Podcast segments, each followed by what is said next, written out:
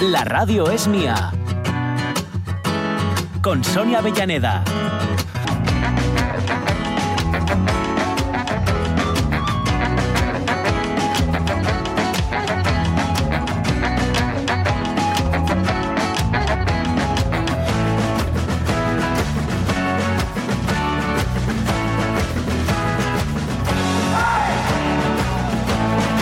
Perdón, eh, perdón.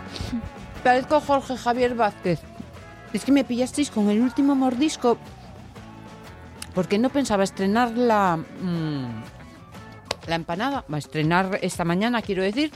Y no lo pude remediar. Pero justo en el último instante. Esas decisiones que estás ahí, que sí, que no, que sí, que no. Y cuando dices que sí, es en el momento en el que realmente ya no está la oportunidad presente. Empanada de manzana era, ¿verdad? De no, no manzana, lo entendí yo mal. Ujú. Subrayo era. Pero de manzana, de manzana. Más cookie puesta, bueno. además. Unas mm, conchas así decorando tal. Bueno, una monada. En fin, por no daros, no ser así repelente ¿eh? y enseñaros el chupete por debajo, la miel a los labios y luego quitarla. Segunda hora de la radio es mía, nos vamos eh, de nos vamos de miel, ¿eh? ya sabéis Sí. porque contamos abejas durante todo el curso. Como dice César Alonso Guzmán, que es quien está junto a Andrea González al frente de tu colmena, este debe ser el único programa de radio que tiene una sección de abejas. Ya. Tampoco es que a nosotros nos sorprenda mucho, porque tenemos mm, secciones de casi cualquier cosa, Sí, sí, sí. en el mejor de esos sentidos. Mm. Y hay una noticia que, eh, eh, a ver si nos dan alguna, alguna reflexión al respecto. Yo no sé si lo habéis visto en, las, eh, en la prensa asturiana esta mañana, Mm. de un, en una sidrería del centro que encontraron un enjambre justo debajo Sí. de una mesa. Sí, sí. Que además Sí, debió sí, de tremendo, ser ¿eh? algo que en dos minutos aparece la primera abeja y en un pispás, en un periquete, Ah. enjambre allí organizado. Bueno, a ver qué nos comenta eh, Andrea o César para explicarnos cómo suceden estas cosas, aunque con todo lo que ya sabemos, sospechamos cómo, cómo es el asunto. Rafa Testón, leyendo bonito. Los lunes eh, echa a rodar el balón, pero los martes nos hace abrir esos libros que él ya ha investigado, ya ha leído, Sí. ya tiene Mira lo que me lee, interiorizados. ¿eh? Lo que me lee el chaval. Mucho, mucho, mucho. Tarde, mañana y noche. Y lo que yo me pregunto es si un gran lector acaba siempre siendo un al menos intento de escritor o no. Luego le preguntamos, recuérdamelo, Jorge. Ya, sí, le preguntamos sí. a Yo creo que Rafa. no tiene mucho. Yo creo que. eh, yo, yo conozco a algún escritor que ¿Sí? es mejor lector que escritor. Bueno, bueno, Mm. eso es otra cosa, sobre calidades. ¿eh? Sí, sí. Pero cuando tienes esa pulsión con las historias, tiene que llegar un momento en el que eh, sientas la Sí, que te tentación al menos, cuerpo, ¿no? que te lo pida. Contarla. Luego ya a lo mejor te pones y dices tú, mira, no, lo mejor es que me dedique a otras cosas. Pero bueno, luego le preguntamos a Rafa si alguna vez eh, lo intentó o si lo Mm. tiene ahí en el buche esperando su momento. Y puestos a cerrar curso, también lo hacemos con nuestros amigos de la Haya, de la Academia de la Lingua Asturiana, con José Ramón Iglesias Cuevas. Ya sabéis que ya el secretario de la Academia intentaremos Sí. hacer balance del curso, a ver qué fue lo, lo mejor y lo peor. Iba, iba a decir que podíamos pero, preguntarle, pero iba- iba a ser meterse en un charco muy tonto. Bueno, muy tonto no.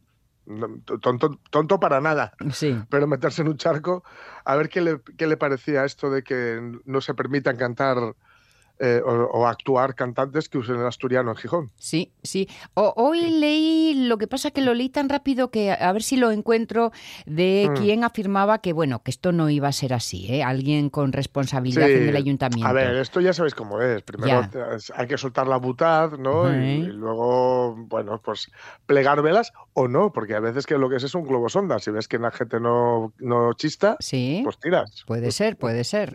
Bueno, pues Claro. por si acaso y no, chistemos, chistemos. ¿eh? Eso es. Porque el asturiano es nuestra cultura y oye, Y no es político. No, no, ey, esa es la idea fundamental, que a veces nos Claro. despistamos un poco con ese tema. Bueno, en fin, que tenemos estos planes. Ah, tenemos que ver dónde habéis dormido así de forma raruna, ¿eh? a ver por dónde habéis perdido eh, esto de, de- de haber dejado el sueño, en qué rincones especiales. Y bueno, bueno, un poco por ahí, por ahí, por ahí van a ir las cosas de esta hora.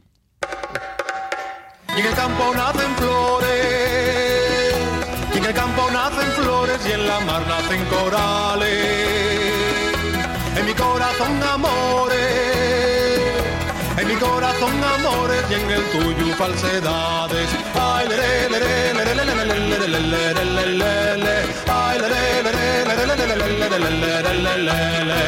Andrea González, ¿cómo estás? Buenos días. Hola, muy buenos días, Sonia. ¿Qué tal? Buenas. ¿Qué tal? Hola, Jorge. Buenos días a los dos. Oye, ¿cómo va tu lesión? Ah, bueno, pues pues a mi lesión vai bastante ben, a herida está totalmente curada, quedou moi ben. Eh, Mm. lo que pasa que ahora estou esperando a empezar a rehabilitación porque ainda non teño flexibilidad. Claro. Non dobla moi pouco el dedo ainda. Entonces, bueno, espero eh, recuperar non sei si para que quede como antes, pero si non, recuperar lo más posible con, Sí. con a rehabilitación. Seguro que sí, seguro que sí. Ya sabes lo que pasa con mala hierba, ¿no? Andrea, que estábamos comentando de una noticia que hoy hemos leído en la prensa asturiana de una sidrería de Oviedo, en donde, en cerca de, de la calle Gascona, donde, mm, bueno, pues eh, de pronto había así como un pequeño, como, como mucho mosquito, decían ellos, ¿no? Vimos mucho mosquito volando y a la gente que pasaba también le llamaba la atención, así que se pararon a mirar y resultó que eran abejas, dice, en dos minutos se formó un enjambre bajo la mesa de la terraza. Fue increíble. Claro, llamaron en este caso al 112 para que eh, un apicultor, un profesional como vosotros, se acercase al lugar y manipulase la situación pues con conocimiento de causa. ¿Qué es lo que hay que hacer? Eh? No meterse ahí Sí, a la... No meter la manona. Exacto, exacto. O sea que, bueno, eh, eh, eh, ¿esto es mm, más común de lo que podemos sospechar, Andrea? Sí, sí é común e además, pois, pois moita suerte tuvo esa sidrería porque un enxame ou a bendición. E, e a elos, mira tú, a bendición pois eh, demostrouse e transformouse en publicidad. Sí, eso es cierto. ¿Verdad? es. Al final, pues sí. todos sabemos pues en que sidrería foi, como se chama e onde está situada. Exacto. Pois eh, é lo normal, porque lo normal é que as colmías enxamen é a maneira de reproducción natural de as colmías. Sí. Cando a colmía está pletórica de xente, está pletórica de comida, el tempo está bueno, bon tempo, pois elas a mitad vanse con a reina bella. E na colmía queda outra reina xa ou realeras a punto de nacer. Uh -huh. Entonces, bueno, eh, nosotros os os abelleiros, pois normalmente antes de que isto pase dividimos a colmía para que os enxames non se vayan e queden nel colmial. Vale. Pero bueno, a veces pois non se pode porque a naturaleza afortunadamente non hai quen la frene e ten as súas propias normas e é lo natural, uh -huh. é a reproducción das abellas. Entonces, mm, e que o colmía enxame non é nada malo, vale, al revés, é unha cousa buena, porque mm, el abelleiro quédase con unha colmía con reina nova. E renovar reinas é algo importante, porque as reinas solo se fecundan unha vez na súa vida, entonces eh, quedan aí con esperma en a espermacoteca, pero bueno, eso é finito. Entonces, al primeiro poin moi ben, Bien. e a medida que van pasando os anos pon menos, hasta que finalmente xa non lles queda mm, esperma e solamente poden poñer ovo de zángano. Ah. Entonces, ter reinas novas eh, pois vai a facilitar que a colmía teña máis población.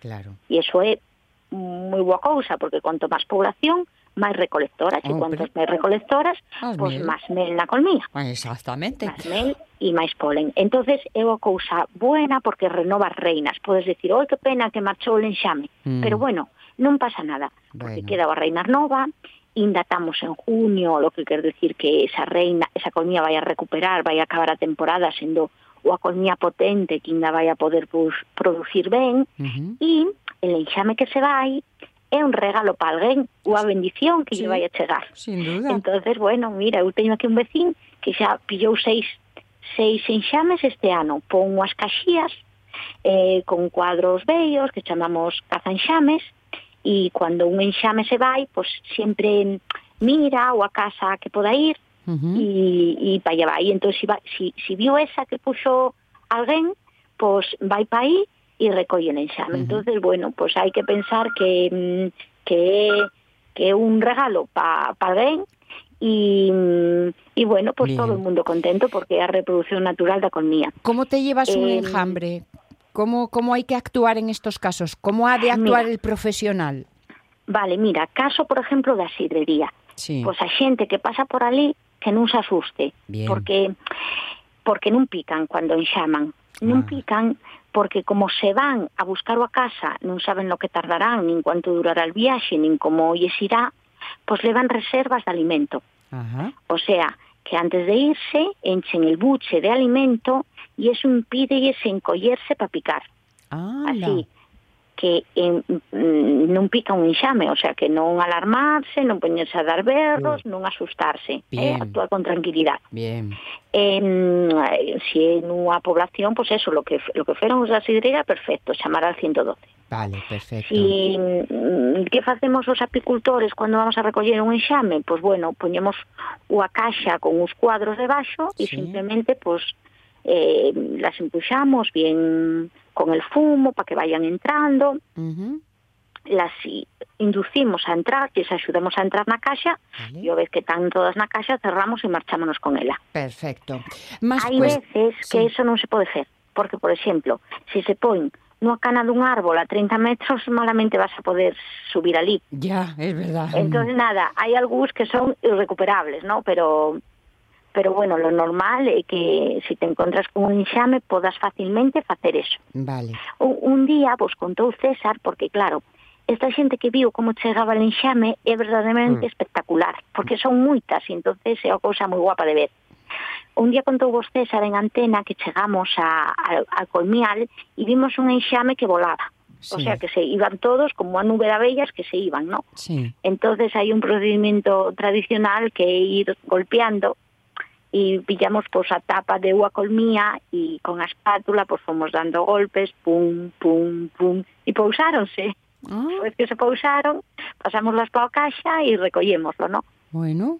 O sea que... el- Estas eh, que eh, estaban na sidrería sí. seguramente non se iban quedar aí debaixo da mesa para sempre, claro. pero eh, cánsanse, entonces pararon, cansas a reina, a reina bola mal, porque claro, ten a espermacoteca eh, cargada de esperma e non, non bola como a obreira normal, Claro. entonces bueno, a veces paranse non nel destino definitivo, sino que se paran a descansar, ¿no? Mm. Y mm, Qué mejor y que en bueno, una pues- sidrería descansar un Ya, poquitín, mira. oye. Claro, claro, no, eran eran abellas moi listas. Dixeron, Claro. vamos a tomar un culín. Eh, claro, pasa despois". oye. Pero bueno, que unha cousa moi buena para todos, porque a xente pasou e viu ese espectáculo da naturaleza que verdadeiramente é espectacular e único. Eh, para pa a sidrería é a bendición en publicidade Ujú, mm, sí. e para apicultor que al final lo levou, pues é un, un enxame, ¿no? O sea que é un regalo, aquí lo hai que ver, un galano da naturaleza. Exacto, ya que le da publicidad, yo voy a decir el nombre que no lo había dicho. El bosque de Javita, en la calle Pues Gascona. eso. Oye, para hacer honor a las Javita. abejas. Eso. Que sepan que el bosque de Javita debe ter moi boa sidra porque van ali os enxames Sí. a descansar un pouco, pillar folgos antes de seguir camino. Oye, otra cosa, otra cosa. Mm, estamos en mitad de la ciudad, calle Gascona. Anda, que no es un lugar populoso. ¿De dónde pueden haber venido? eh, mm, y, y esto de que sea en un lugar pues con tanto lío, tanta gente, tanto ruido, ¿no les resulta incómodo? Mira, eh, as ciudades eh, asturianas, Sí. Oviedo neste caso en concreto, Sí, moita zona rural alrededor. cierto.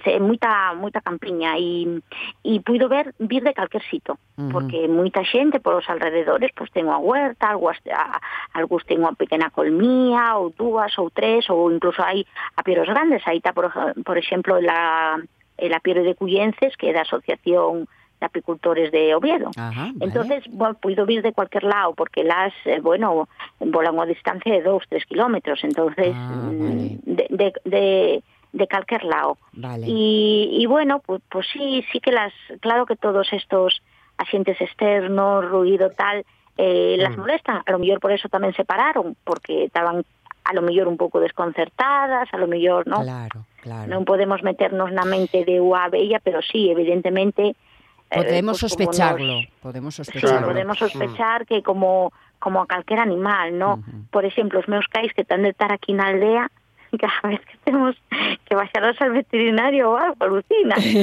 claro, de que lle este maravallo encima. claro, ¿eh? y, y, por exemplo, eso de ir tranquilos por la acera, nada, Ah. al medio da carretera. Home, bueno. Oye, y otra cosina más, Andrea, porque leía en esta noticia que hacía muy poco, dos, tres días, habían vivido una situación semejante, en este caso, mm, que salían de una, de una alcantarilla y salían, pues eso, un poco como, como un chorro de abejas, ¿no? Saliendo de la alcantarilla. Eh, entiendo que estamos en plena época de... Sí, sí, sí, estamos en plena época de enxames. Eh, dependendo un pouco da altura que ten os colmeales, como sempre, Sí. pues empezan un pouco máis cedo ou un pouco máis tarde, ¿no? Pero desde mm, desde maio hasta julio é plena época de enxames. vale. Y, y bueno, pues eh, salen continuamente y, y bueno, xa vos digo, eh, é lo habitual, eh, lo habitual, lo natural y, y bueno, y además es muy guapo que en sitios así como Asturias, que somos tan pequeños, que lo rural y lo urbano Sí. está tan cerca, pero a veces está tan olvidado y estamos tan como que se olvida os nosos orígenes rurales. Sí. Pues é moi guapo que pasen estas cousas nas ciudades, porque non son cousas peligrosas, Ajá. y son cosas que quieras que no acercan lo rural a lo urbano Sí, sí, sí, tienes razón. y nos damos cuenta de que de que está todo unido y está todo entrelazado porque Asturias es tan pequena y somos tan pocos y está todo tan cerca que al final xa vedes, Sí. en el medio de Oviedo chega un enxame. Sí, tenemos todo un espectáculo de, Sí, de la naturaleza. Sí, sí, sí, sí, sí. Oye, ¿qué planes tenéis para el verano? Que no vamos a charlar. ¿Qué, qué planes tenéis? Eh, Bueno, pues- mucho, sospecho, ¿no? Mira, agora estamos en plena época de arando. Estamos recolectando, Ah, sí. arando variedad Haciendo feliz a César. Sí, sí. Y, y empezamos mercados. Este sábado pasado empezamos el que vamos al mercado da Veiga, Ujú. eh, os sábados. E, bueno, pues foi el primeiro, faremos un pouco, seguiremos así, ¿no? Ahora, digamos que mm, as colmías temos que seguir aí, temos que un pouco al pendiente, pero que xa non tan nese momento de tanto cambio, de tanta actividad como na primavera. El brao é unha época máis tranquila, máis de recolección, máis en calma. Tan a Vale. lo sou período de recolección, Vale, como vale. eu. O sea, nosotros recolectar arandos, ela recolectar néctar y polen. Muy bien, muy bien. Oye, decías... Pero bueno, hay que estar un pouco aí al pendiente y temarando. Claro. Decías que eh, los arándanos vuestros es variedad duque, porque es que Sí. eh, a veces eh, cuando hablamos de arándanos tenemos la sensación de que hablamos de, de un fruto estándar y anda que no hay variedades, ¿eh? Mira, en todo hay variedades. Claro. En arandos hay variedades, en patacas hay variedades, en tomate hay variedades, en manzana hay variedades, en todo, en todo, en todo. Sí. Entonces, con las variedades de arando, eh, lo que se intenta é eh, alargar máis a temporada. Entonces Sí. empezas con os as variedades tempranas, as variedades de cedo que empezarían ahora en junio a cosechar, junio hasta as máis tardías que acabarían en octubre, Ah, más o menos, ¿no? Entonces, eh, querse que a temporada sea un pouco así, que non veña todo xunto, que sea un pouco alargada en el tempo y que dure más meses. vale, Pero bueno, eso depende también un poco del, del sitio, de lo que falamos siempre, claro. de, de altura, que marca as temperaturas, que marca todo, ¿no? Sí. Nosotros aquí solamente tenemos dos variedades que son tempranas y solamente tenemos arandos empezan en junio y en julio y agosto. Bueno. Solamente tenemos Duque y Ozar Blue. Eh, hai muchísimos más arandos, de feito nosotros plantamos tamén as variedades intermedias e algo tardía, uh -huh. pero nun, non chegamos a madurar ben, porque aquí en septiembre pese a que el tempo pode ser moi bon, porque hai meses de setembre, hai un refrán que dice setembre ou leva fo ou leva font, leva pontes ou seca fontes, ou sí, seca pontes sí. ou leva pontes, o sí, sea que pode sí, ser sí. moi seco tamén, moi caluroso, uh -huh. pero pese a todo os días son máis cortos, de noite refresca máis e bueno, as variedades tardías aquí non chegaban a madurar Ya. con lo que nos quedamos solamente coas Bueno. tempranas y solamente temos Mm. en julio y agosto. Está bien que Así ya que- en muchos meses de arandanez, ¿no? Eso. Efectivamente. Entonces, despois, unha vez que acabemos de cosechar, temos aí os 15 días, tres semanas que son de moito relax, porque as abellas mm, tan a lo sou, non che dan tanto labor, uh -huh. e cos arandos acabamos e quedamos encantados descansando aí. Fantástico. Así que vai a haber un pouco de tempo para todo en este verano. Muy bien, muy bien. Pues eh, es, eh, es bueno saberlo y disfrutadlo mucho. Tenemos por cerrar la historia de la negra sombra, que además mm. con todo lo que hoy nos has explicado, mm, explicado viene muy, mm, muy al hilo, ¿eh? viene muy ad hoc, precisamente. Mm. Así que con tu permiso, Andrea, si te parece, cerramos el relato. Eso, cerramos el relato que me parece que quedaban unos capítulos por medio, varios capítulos. Eso tengo porque entendido. non daba tempo sí. antes das vacaciones, pero bueno, acabas, relatas, porque lo del medio pues son más secuencias de relación entre mm, a, a neta y el abuelo. Sí. Eh, que eso tamén é, bueno, é, é moi guapo este relato tamén porque mm, recolle eso, ¿no? a relación de netos e abolos que é moi importante, Sí. porque conto nos aportan os abolos. Sí, sí. Aos Tienes... que tuvemos a sorte de contar con algún, eu solo conocín a boa abola, Mm. pero verdaderamente pues la recuerdo con muchísimo cariño y todas las cosas que me contaba y, y esto un poco pues el interés que empieza a tener a nena por todo lo que cuenta el abuelo, Pues por vaya todo lo que transmite, lo que los conocimientos, todo, todo, Ujú. y eso é, é moi guapo. Ás veces non valoramos Mm. a xente máis nova todo lo que aporta a xente maior aos nenos. Pues va por los Y- abuelos, ¿eh? Eso, Vaya los por ellos.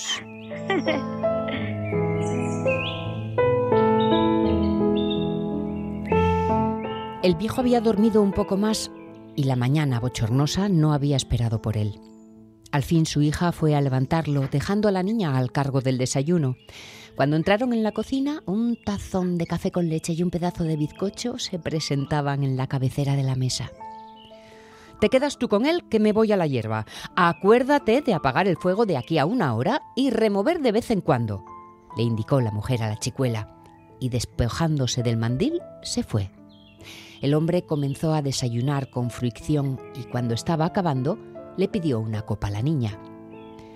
Hoy me duele la cabeza, es como si tuviera una cincha alrededor que me la apretara. Dame una copa de ron, a ver si se me pasa. Se la sirvió, convencida de que era una disculpa para pegar un trago mañanero, pero pronto notó que debía ser verdad, pues pese a intentarlo, el abuelo no tenía ganas alguna de conversación y se colocaba la cabeza entre las manos. Sin que él lo solicitara, le rellenó la copa y guardó la botella. Luego revolvió un poco el guiso y fregó unos cacharros. Tengo que echarme un poco otra vez. Hoy no me aguanto. Ayúdame, anda, le solicitó el anciano. ¿Quieres una aspirina? le preguntó mientras se dirigía a la habitación. No, de momento solo quiero cerrar los ojos un rato, a ver si se me pasa. Llegaron al cuarto, le ayudó a tenderse sobre la cama y cerró las contraventanas. Él rehusó que lo tapara siquiera con algo liviano. Cerró los ojos y antes de que la pequeña saliera de la habitación le anunció. Hoy creo que van a enjambrar las abejas del Carballo. Cuando acabes en casa, vete por allí y estate un rato. Luego me dices si pasa algo. Y así hizo.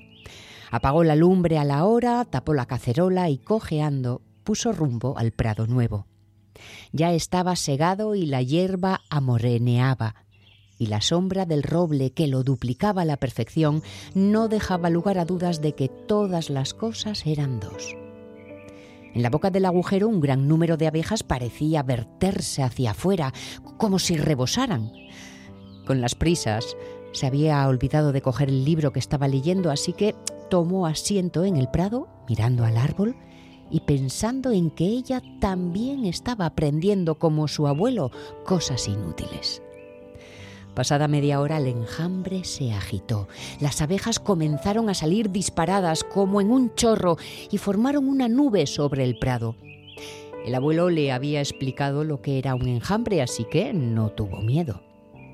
La nube, una vez que dejaron de sumarse abejas a ella, tomó rumbo a la casa y la chiquilla lo siguió expectante. Tomás tomó más velocidad y ella hubo de correr para no perderla de vista. Al fin llegó tras el enjambre a la casa y vio que tomaron sitio en el alero y se colgaron de él, formando un racimo encima de la habitación del abuelo. Se acordó del día en que éste dijo que una abeja había ido a verle. Ahora eran miles. Iba a sentirse feliz. Entró corriendo en la casa y se dirigió a la habitación del viejo. Abrió la puerta excitada mientras gritaba ¡Abuelo! ¡Abuelo! para despertarle. Abrió las contras y comprobó que el hombre no se despertaba. ¡Abuelo! Salió el enjambre, como dijiste, y se colgó del alero, aquí, encima de la ventana, le explicó. Pero el abuelo no reaccionaba. Se sentó a su vera en la cama, lo tocó levemente para despertarlo y, por primera vez en su vida, tuvo contacto con la negra sombra. Impresionada abrió la ventana como si a través de ella pudiera regresar la vida del hombre, pero tan solo penetraron media docena de abejas que inspeccionaron la habitación, revolotearon sobre el viejo y dos o tres se posaron en la comisura de sus labios, sin duda atraídas por el dulzor del desayuno. Sin embargo, a ojos de la chiquilla, aquello se trató de unas almas puras que venían a recoger a otra y como en pago de no haber conocido a la negra sombra, se asaltó la duda de que también que también inquietaba a su abuelo y se preguntó qué sería de ella. Gorda, coja, fea, medio ciega y sin posibilidades de servir para la casa. Era tan espesa la sombra en ese momento que pudo ver lo que su abuelo no pudo ver lo que su abuelo sí veía, que era más especial que toda la familia junta.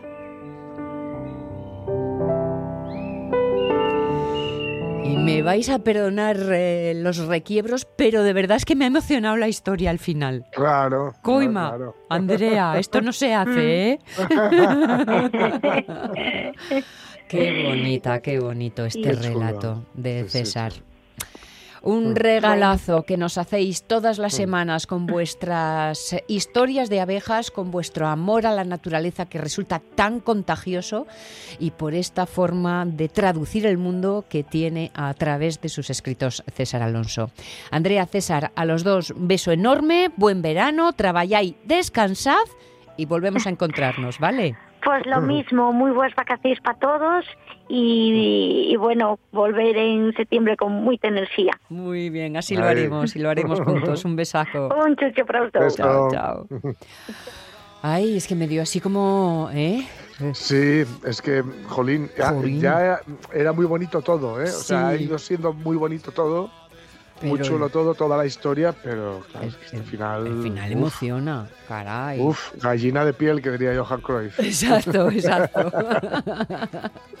Menos cuarto, 15 minutinos para alcanzar la una y a ver que nos queda bastante tarea por hacer. Porque mm, Rafa Gutiérrez Testón nos va a, mm, hacer alguno de esos eh, mm, anuncios, consejos, eh, planteamientos de titulares para no perdernos las buenas buenas lecturas, que es que también el mundo editorial nos va dando más trabajo del que podemos masticar, ¿eh? Sí. Y no queremos terminar la hora sin al menos despedirnos, aunque sea de Moncho Iglesias, y aunque sea de forma rápida, también hacer balance de curso, que fue lo que mm, la mayor satisfacción y también, bueno, la china en el zapato, oye, que todo bueno no mm. va a ser en esta vida. Hay que tener siempre retos a los que enfrentarse. Rafa, ¿cómo estás? Buenos días. Ay, Ay, veo, veo que se ha... Se ha mm, un acople, ha habido un acople ahí. algo ha habido ahí que yo creo que hemos perdido el contacto y, lo hemos perdido por segunda vez. Está José ahí sufriendo, lucha que te lucha con los teléfonos a cuestas. Pero bueno, oye, el que la sigue la consigue ¿eh? y, podremos eh, alcanzar ese momento un poco de, recomendaciones de Rafa. Mm. Y José Ramón, si nos estás oyendo, mm, bueno, pues allá vamos, ¿eh? Eh, poco a poco, piano a piano, alcanzaremos eh, nuestra comunicación. Variedad Duque, qué rico tiene que estar. Ya sabes que las variedades de, mm, los arándanos las hay hiperácidas. Sí, ¿eh? sí, De estas que te duele así en las comisuras de la quijada. Sí, Que se te ponen los, los, mofletes como Mario Vaquerizo. Sí, sí, sí, sí, exacto. Y luego las hay dulces, dulces. Por eso, las que las hayáis probado poco, los hayáis probado poco los arándanos y tengáis esta cosa de, ay, es que no me gustó porque era muy ácido y a mí lo ácido no me gusta. Hay que darle más vueltas. Hay que buscar la, que, sea tu variedad. Hay que mm. encontrar la propia, que las hay dulces, dulcísimas. Ah. Rafa, ¿tú comiste arándanos eh, frescos alguna vez? Pues sí. Ah, sí, sí, sí. Vale. ¿Y cómo te gustan? ¿Ácidos o dulces? A mí dulces. A mí dulcinos. Hay una finca ahí en, Peón, que los conocí hace muchísimos años, que donde tú puedes ir y eh, es una finca en la que tú vas con tu cestina y lo ah. coges directamente del fruto del árbol y para allá. Y es verdad, y es verdad. El Mayaín me parece que se llama. Alguna vez charlamos con ellos, me parece una idea guapísima. estas cosas los conocí, pues fíjate, ya tienen años porque eran de fuera, hace 21 años, porque cuando la mifia estaba, eh, fue, era pequeñina, estuvo ingresada en el hospital con una enfermedad un poco rara que era mm era una enfermedad en la que las plaquetas, el bazo identificaba como las plaquetas eran algo perjudicial y las destruía. es una enfermedad un poco rara y el hijo de los del Mayain la tenía también. Y ahí coincidimos en... Anda, mira, mira.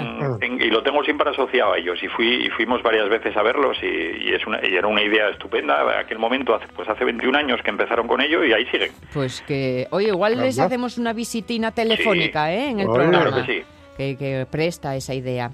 Bueno, eh, te lo voy a poner lo más difícil del mundo mundial porque yo sé que a ti te gusta eh, entrar a fondo en las recomendaciones, pero ¿cuántos títulos puedes rescatar en así como cinco minutinos? A ver, campeón. yo, siempre vengo con variables. Bien, bien, bien. Hombre, hombre previsor, sí señor. Sí. Mira, la, la primera es una, porque bueno, ya se nos acerca el verano también y yo estoy dándome cuenta mirando a recomendaciones que estoy todo el día recomendando estos libros en los que hay que pensar mucho, libros que, que se van muy, muy para adentro y vamos a, a, mm. divertirnos también leyendo y vamos a por una novela ligera pero muy bien escrita. Perfecto. Se llama Cómo matar a tu familia y es de Bella McKay. Y mira, hablaba, hablaba antes de la mifía. Estas son las cosas que me recomendó la mifía porque en, Londres, eh, cuando ella estuvo hace poco, allí se estaba vendiendo muchísimo. Y ahora que llegó a España... No era, no era una indirecta ni nada, ¿no? No, no, Bueno, no, porque, porque esta, además que la, leí muy gratamente, pero ahora cuando os cuente el argumento ya verás por qué no es, por qué no es una indirecta. Porque la mujer que quiere matar a su familia, la chica en este caso que quiere matar a su familia, su padre es eh, millonario, acaudalado hasta las trancas. Ah, ah quedabas fuera de radar entonces. Quedo fuera de radar. está bien. No, iba por ahí. cuento, una historia de una chica que, bueno, es el padre, eh, bueno, vamos a centrarnos un poco más, que me estoy explicando mal. Su madre está, está enferma, eh, le hace llamadas como de auxilio a su padre multimillonario, se habían, se habían separado y el padre no le hace, no le hace ni caso a su madre moribunda, que al final va a acabar muriendo. Y entonces lo que decide esta chica es consumar la venganza. Lo que va a hacer es cargarse a todos los miembros de su familia, hace una, hace una lista con todos los nombres y quiere tacharlos a todos. Entonces lo que quiere hacer es convertirse en la única heredera de la fortuna de los Artemis, que es como se llaman esta, esta familia quiere matarlos a todos, quedarse con su fortuna, salir impune y después de hacer todo eso, todo eso, adoptar un perro. Ah, bueno. Porque ella además es una chica maravillosa, es la gran compañera de trabajo, buena amiga, la, como hija extraordinaria, pero además se va a convertir en una, una asesina en serie. Bueno, es tomarse un poco el asesinato a risa, que es lo que hay que hacer, es lo, es lo que hay que hacer a veces, y es una es un libro muy de verano, muy de pasárselo bien, de coger la tumbona y estar ahí con media sonrisa y, y, disfrutando de una lectura que acaba de publicar ahora Suma, Suma de Letras. Bella McKay, cómo matar a tu familia. Bien, pues quede anotado y lo dicho, que no sirva como incitación alguna. Bueno, si tienes un padre multimillonario. Bien, yo, yo en el entorno no conozco, así que los de casa estamos todos librados también. Vale, anotado queda. Venga, danos otro título al menos. Pues doy otro título que está muy bien también, muy bien escrita y tiene un poco de sentido del humor también, que yo creo que esto, bueno, eso lo hablamos muchas veces, parece que en cuanto hay sentido del humor por el medio, la, la literatura, ya estamos pensando que no es literatura de calidad, pero todo lo contrario. Es un libro de, de una autora que se llama Bonnie Garmus, eh, Bonnie Garbus, bueno, que eh, ella trabaja fundamentalmente en el sector en el sector tecnológico, que ella es directora creativa y acaba de publicar un libro que se titula Lecciones de Química. Y en este nos vamos a ir a Estados Unidos a los años 50 más o menos, donde una joven química entra a trabajar en un instituto de investigación, un ambiente eh, un instituto de investigación químico, lógicamente. Y ella va, va a empezar a, a, sentir el ninguneo por parte de sus compañeros, casi todos varones, los que la van a ningunear y no solo eso, sino que se van a aprovechar de su trabajo, algo muy común, ¿no? Es decir, esta idea no vale para nada, pero voy a aprovecharla yo para mí. va, un, va, un, poco por ahí. Ella al final acaba saliéndose de ese ambiente y pocos años eh, después, ella como pasa, bueno, pasan los años, es madre soltera ¿Sí? y va a coger y va a empezar a presentar un programa de televisión de cocina. Lo ¿Ah? que pasa es que va, va a aplicar todos los conocimientos de química que tiene a la comida. Anda. Y entonces esto resulta revolucionario y ella va a aprovechar eh, esa popularidad, porque se va a convertir en una gran estrella de la televisión, porque va a enseñar, lógicamente, el perfil en aquella época de las mujeres, de las personas que veían la tele y veían un programa de cocina, era de mujeres. Sí. Entonces ella lo que va a hacer es aprovechar que estaba enseñando a las mujeres a cocinar, pues enseñarles también, o dándoles, más que enseñar, eh, las va a desafiar a cambiar Mm. el orden establecido. Mm. Qué Pues bueno. con este, lecciones de química, ella lo que va a hacer es mm, plantear una pequeña revolución desde un desde un plato de televisión, desde un plato de televisión, además en, en un programa de cocina, o sea, lo, lo más de mujer que podíamos identificar en esa época, ahora Sí, ya sí, estamos hablando, pues sí. lo voy a utilizar para la revolución. Qué bueno. y lo va a cambiar absolutamente todo. Es lógicamente es un libro que no está basado en hechos reales, parte de una ficción, pero es lo mismo. Lo, lo lees eh, con mucha mucho placer ahora para el verano y además te vas a soltar alguna carcajadina eh, y te vas a sentir identificado como hombre en algunas cosas de estas que hacemos y no nos damos cuenta. Pues, pues. o no queremos darnos cuenta, pero las vas a ir viendo por ahí. Oye, pues eh, cuidado con las recetas y la química, que acabas con arsénico por compasión, ya sabes. Efectivamente, efectivamente. Para revolver el café. Eso es. Lecciones de química de Bonnie Garmus. Y estoy por viendo. Salamandra. Eso, por Salamandra. Y el otro Ah. era Cómo matar a tu familia de Bella McKay, editado por Suma de Letras. Bien, o bien. Mackay, no sé cómo se pronuncia. El humor como herramienta para la Sí. reflexión y la agitación. Sí, Eso sí, es. sí. Yo, Ra- Rafa, muy rápido te estoy diciendo, te, te- te voy a decir, estoy leyendo un libro ahora Sí. mismo, que se lo comenté a Sonia la semana pasada, que hacía mucho tiempo, pero mucho, bueno, mm, hacía tiempo, vamos a decir así, que, que no flipaba con cada página, que es eh, la suite francesa. Ah, sí. Ah, eso es una, el Nemirovsky. Eh, Sí.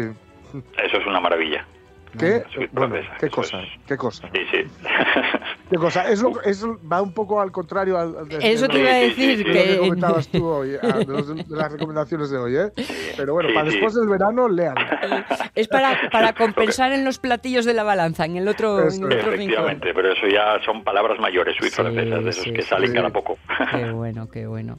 Pues eh, Rafa Testón y Jorge Alonso, en, en- en este dueto que os habéis marcado, recomendaciones de lectura con todos los colores y todos los sabores. Rafa, eh, nos vamos a seguir hablando porque, chico, Sí. yo a todo el mundo le estamos dando vacaciones, pero a ti no Nada. debiste de ser muy buen utis que hacer recuperación.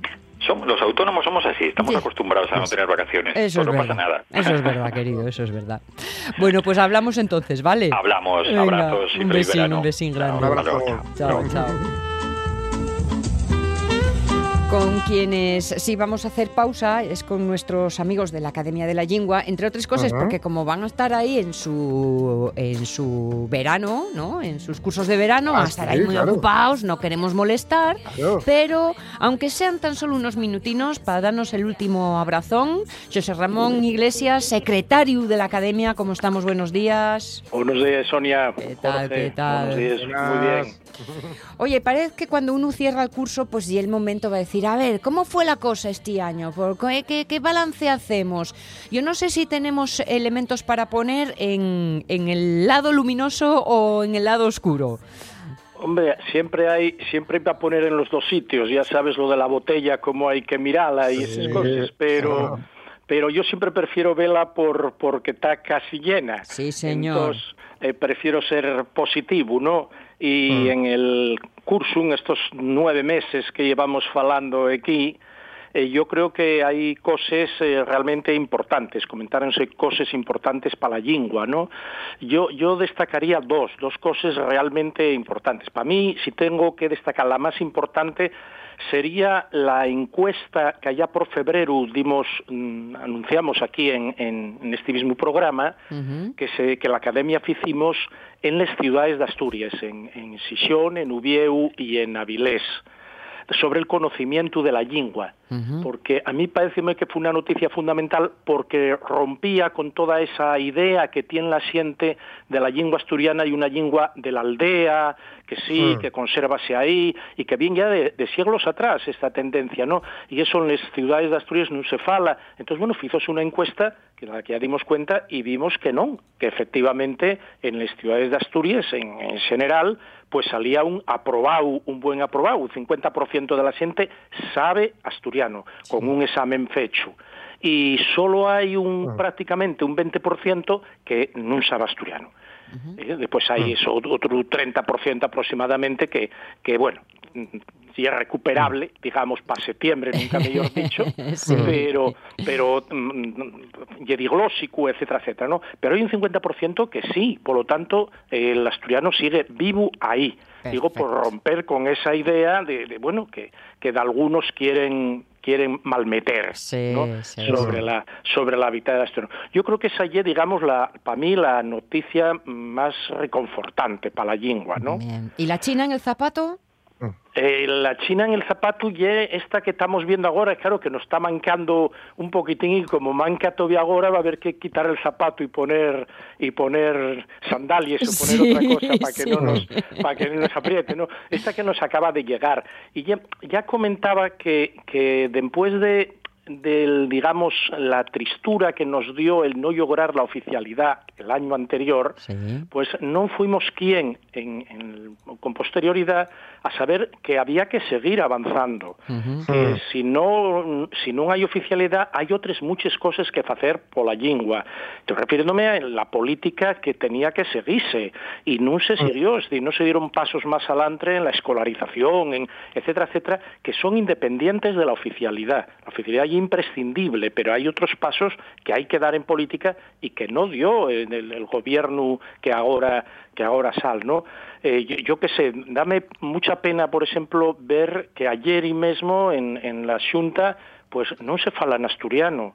Si no vale con decir en el programa que nosotros vamos a llevar si salen 27 diputados, sino que pues eso, hay que demostrarlo falando y demostrarlo ahí. Y claro, si no se dan esos pasos, da pie a que vengan después unos minoritarios eh, ah. realmente ignorantes, que desconocen la cultura y la historia de Asturias, pero, pero con un desconocimiento total que hasta se tiren piedras contra ellos mismos, contra los mismos vuelos, ya algo increíble, y, y que puedan sacar adelante estas, estas propuestas absurdas que planteen, ¿no?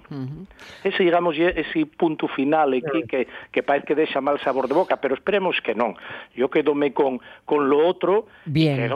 con reconocimiento social también, pues aunque, aunque va a ser para septiembre. Sí, con eh, eso nos quedamos.